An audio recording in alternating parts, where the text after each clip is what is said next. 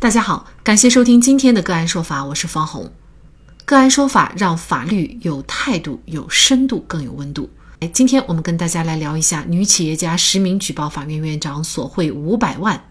被索贿不算是行贿吗？四月六号，河南郑州龙庆祥服饰公司负责人江淑敏实名举报郑州一官员受贿五百万元一事引发关注。举报视频显示，公司总裁江淑敏实名举报，事发原因是涉及龙庆祥公司十亿多元的土地被拍卖的事情密切相关。视频当中，举报人称，二零一七年三月九号，在付清郑州中院全部执行款两亿多元，案件本已执行完毕的情况下，三个月后，法院突然把执行款两亿多元退给别人，继续执行龙庆祥的土地。无奈之下。江淑敏找到时任郑州中院院长于东辉，请他主持公道，结果事情没有办成，反而被他索要好处费数千万元，索走现金两百万元、金条十根、虫草九斤，价值约一百八十万元，承担其个人和家庭花费三十二万多元。七号，河南省省委宣传部工作人员表示，目前相关单位正在核实这一情况。江淑敏公布的一段录音显示，龙庆祥服饰负责人袁某向该官员表示有五斤虫草到了。该官员称：“你让他跟我的司机联系。”江淑敏为什么要冒着自己涉罪甚至得罪当地官员的风险进行实名举报？大白新闻采访了举报者江淑敏。江淑敏说：“现在站出来实属无奈，对方位高权重，自古民不与官争。我们一忍再忍，希望通过其他渠道解决问题。但是事情后来的发展越来越糟，我们的损失越来越大，一再超越我们能够承受的底线。”四月七号，法院拍卖我公司的土地。假如拍卖成功，他们的阴谋就得逞了。我们不仅将损失数亿元，而且连活路都没了。但是这些损失却将成为他们嘴里的肥肉。万般无奈之下，我们被迫出此下策，拼死一搏。江淑敏还称，行贿当然是犯罪，但是他们是被索贿，不是行贿。二零一七年三月九号，根据其公司和福盛公司达成的协议，江淑敏公司书面委托福盛公司将本来应该付给江淑敏公司的两亿多元支付到法院账户，付清了法院执行款。但是法院竟然在三个月后将已经到账的两亿元执行款违法退给了福盛公司，重新执行拍卖江淑敏的土地。江淑敏感觉这背后肯定有非常强大的势力在违法操作。江淑敏称，在这种情况下，其找到时任郑州中院院长于东辉，希望他能够主持公道，纠正这个严重的违法行为。结果，于东辉直接向他们提出了损失六七千万的三分之一的索贿要求。江淑敏说，当时除了尽量满足他的要求，没有其他办法，只好被迫筹集资金满足他的要求。案件已经执行完毕，法律规定在什么情况下又可以回转？被索贿的给予财物是否构成行贿罪呢？行贿受贿通常极为隐秘。江淑敏的举报如果没有证据，是否会被追究诬告陷害罪？那么就这相关的法律问题，今天呢，我们就邀请北京市律协职务犯罪预防与辩护专业委员会主任、权益保障委员会副主任、首都师范大学副教授、北京英宏律师事务所管委会主任石红英律师。石律师您好，啊，主持人好，听众朋友大家好。嗯啊，感谢石老师哈。这个案件已经是执行完毕了，但是呢，让申请执行人没想到的就是，执行完毕的案子却又反转了。在法律规定的情况下，就是已经执行终结了，还可以重新再进入这个执行阶段，再反转吗？执行完毕以后，又重新进入执行阶段呢？在法律上有一个概念叫执行回转。那执行回转呢，通常是指那些针对执行过程中发生错误而采取的一种补救的措施。呃，通常呢，我们说的执行错误可能。就是说，据以执行的这种判决书啊、裁定书啊、调解书啊，或者是仲裁裁决、公证文书这些法律文书呢，被依法撤销或变更的，那执行机关呢，对已经执行的财产要采取要恢复到执行程序开始的那个状况。其他的那种执行错误，比如说错误执行了案外人的财产，或者呢执行了尚未生效的法律文书，这种情况也需要将已经执行的财产返还给被执行人。那么这种救济程序呢，应该是由法院呢对被执行的财产作出裁定，责令那个取得财产的人返还财产。如果取得财产的人拒不返还财产的话，还会出现一个强制执行。那您刚才谈到的这个本案呢，已经进入了执行阶段哈，而且都执行完了，最后又出现了一个回转，有可能会是因为这个福盛公司呢，可能是不是主张了法院执行错误哈，错误执行了。那法院呢，经过审查以后，如果认为属实的话，就会将执行款退回给那个福盛公司，而重新进入执行阶段。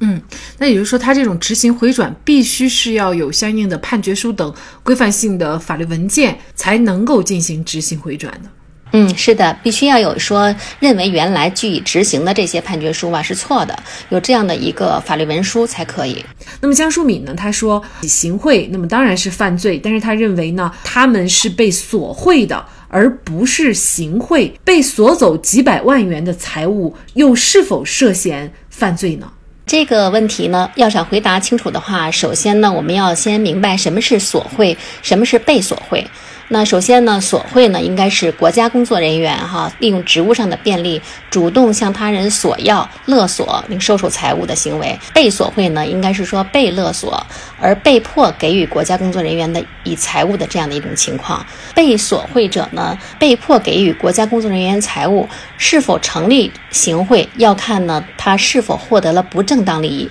如果没有获得不正当利益的话，就不构成行贿。但是本案中这个江淑敏的行为是否成立被索贿，是否构成这个行贿罪呢？还要看案件中的证据材料来具体分析。呃，虽然法律规定了，呃，被索贿没有获得不正当利益的话不是行贿，但是呢，能否认定被索贿还是要有条件的。那这个条件呢，通常我们会从以下几个方面来考虑哈。首先呢，要认定受贿人具有索贿的情节，才有可能认定行贿人是被索贿。但并不是说受贿人被认定了索贿了，行贿人就一定认为是被索贿，还要看被索贿人呢谋取了这个利益是否正当啊。这也是我们下面要讲的第二个条件，也就是行贿人呢因为自己的正当利益。可能受到损害的时候，被要挟给予受贿人财物的时候，这时候可以认定行贿人是被索贿。从另外一个角度来看，哈，受贿人他利用职务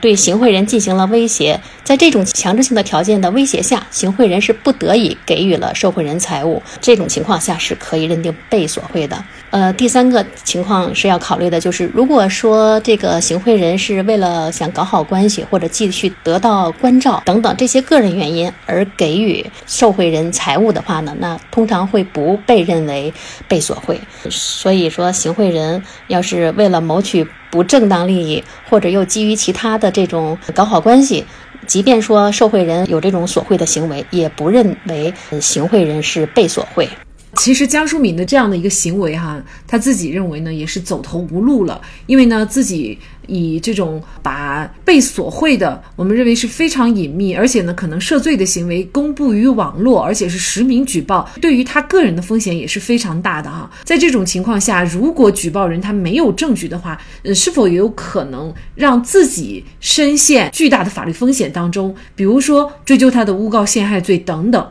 这个问题也是非常好的，因为确实如果没有证据的话，那可能会有一个罪名等着他，叫诬告陷害罪。诬告陷害罪在法律上是这样的一个情况，就是捏造事实、虚假告发，意图使他人受到刑事追究，情节严重的行为，构成这个诬告陷害罪呢，是要求行为人主观上是要以使他人受到刑事追究为目的。而采取了一个捏造事实、诬告的这样的一个行为，所以主观故意上呢，必须是要以让他人受到刑事追究，实施的行为呢是捏造事实进行诬告。如果说呢不是以让他构成刑事追究这样的一个目的，而是有证据材料，而是错告或者是检举失实的话，不构成这个诬告陷害罪。所以本案中呢，江淑敏的这个举报呢，呃，如果他这个符合我刚才说的这些条件，应该是不构成诬告陷害罪的。如果这个江淑敏他所说的是事实，而且他也有证据的话，这个院长他可能会面临什么样的追责呢？呃，如果江淑敏所举报的是事实的话，那么被举报人这位院长的话，可能会以这个受贿罪来被追责。如果说他这个受贿过程中或者受贿之后，呃，有这种渎职行为，比如说在民事民事审判活动中违背了事实，做出了枉法裁判，情节严重的话，还可能会以民事枉法裁判罪来进行追责。对于这个他如果构成受贿罪的话，受贿罪的数额和情节呢，法律上规定有三个档次，分别是三年以下、三到十年和十年以上。那就本案中的案例数额呢，是在三百万以上的一个数额。根据这个个数额的话，根据法律规定呢，他应该在十年以上的量刑档次上进行量刑。当然了，就是量刑的过程中呢，还会考虑到从轻从重的情节。如果本案中存在索贿的话，那么索贿呢是法定从重情节。呃，如果是说他在案件办理过程中存在一个自首啊、立功啊、退赃啊、认罪认罚这些情节呢，还可以从轻处罚。呃，如果他除了受贿以外，还有这种枉法裁判的行为呢，那根据法律规定呢，他还可能因因为。呃，民事枉法裁判罪将会面临五年以下的有期徒刑或者拘役。如果说情节特别严重的话，还可能以这个罪名追究五年以上十年以下的有期徒刑。那么，如果哈我们一些企业家或者是一些比如说案件的当事人遭遇到索贿这种情况下该怎么办？他如果不去进行一个行贿的话，哈，打引号的行贿，那么很有可能呢，自己这个事情就办不成。但如果是进行了行贿呢，他又觉得本来就应该是职务范围内的事情，那现在呢，你要让我花钱去办，而且呢还不一定办得成，办不成，呃，甚至呢我还有巨大的法律风险。那么面对这种情况该怎么办呢？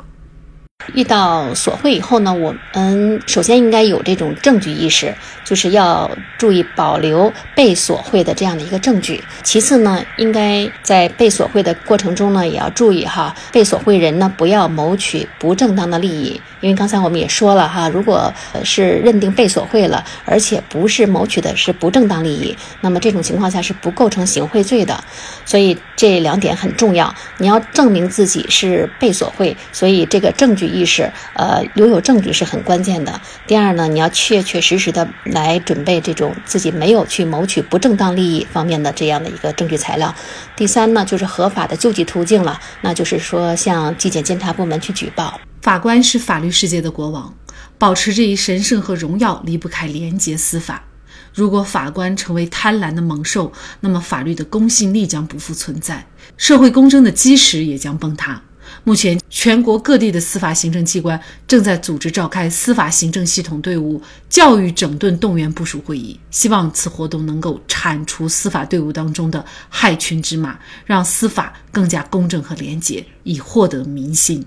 好，在这里也再一次感谢北京市律协职务犯罪预防与辩护专业委员会主任、权益保障委员会副主任、首都师范大学副教授、北京英宏律师事务所管委会主任石红英律师。那更多的案件解读以及呢我们的线上视频讲法内容呢，欢迎大家关注我们个案说法的微信公众号。另外，您有一些法律问题需要咨询，都欢迎您添加幺五九七四八二七四六七这部手机号的微信号向我们进行咨询，我们会将您的问题转给我们专业资深的律师进行解答。好，感谢您的收听，我们下期节目再见。